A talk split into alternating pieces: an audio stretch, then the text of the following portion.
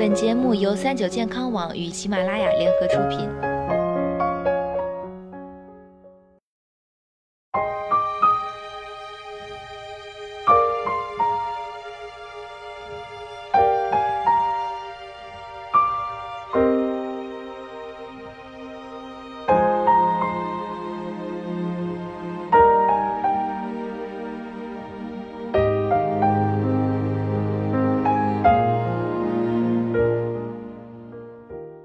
听众朋友们，大家好！最近我们全新推出了一档重磅养生栏目《奇妙的中医》。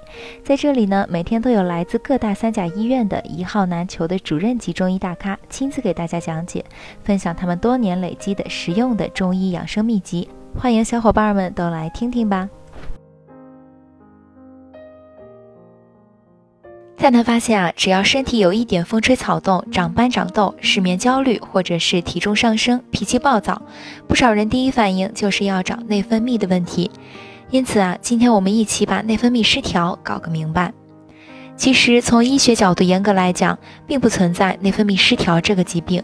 我们常说的内分泌失调，只是对一些常见症状现象的一种俗称。那么，下面我们来讲一些内分泌失调的常见症状，看看你有没有中招。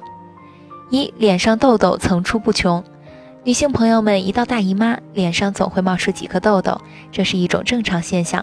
但要是脸上或者背上的痘痘要是没完没了的冒，那就要考虑是不是内分泌疾病引起的了。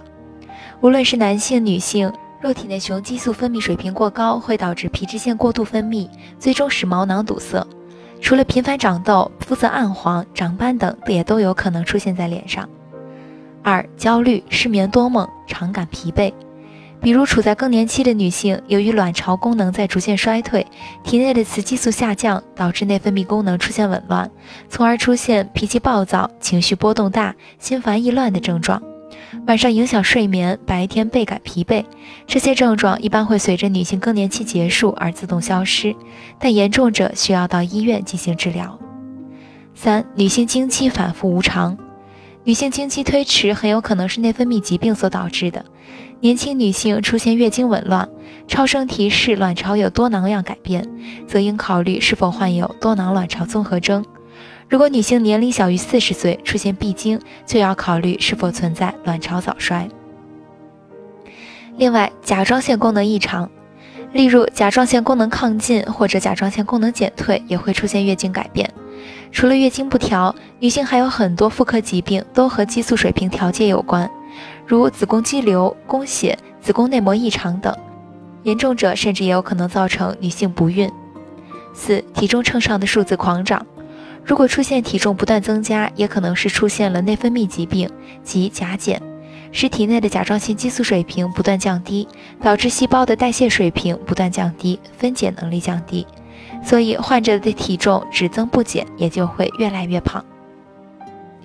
如果上面四种症状你有中招，应先去医院进行检查咨询，千万别急忙给自己定义为内分泌失调，盲目选择市场上可调节内分泌的保健品来吃，伤身又伤财。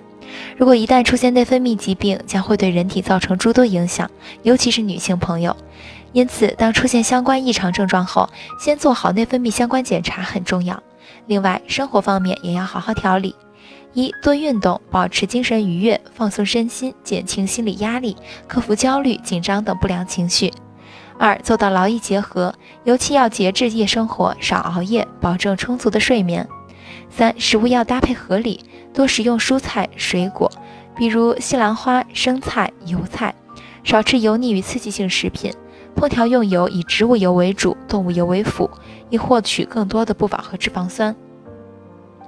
多多了解自己的身体状况，该调理的调理，别盲目用保健品哦。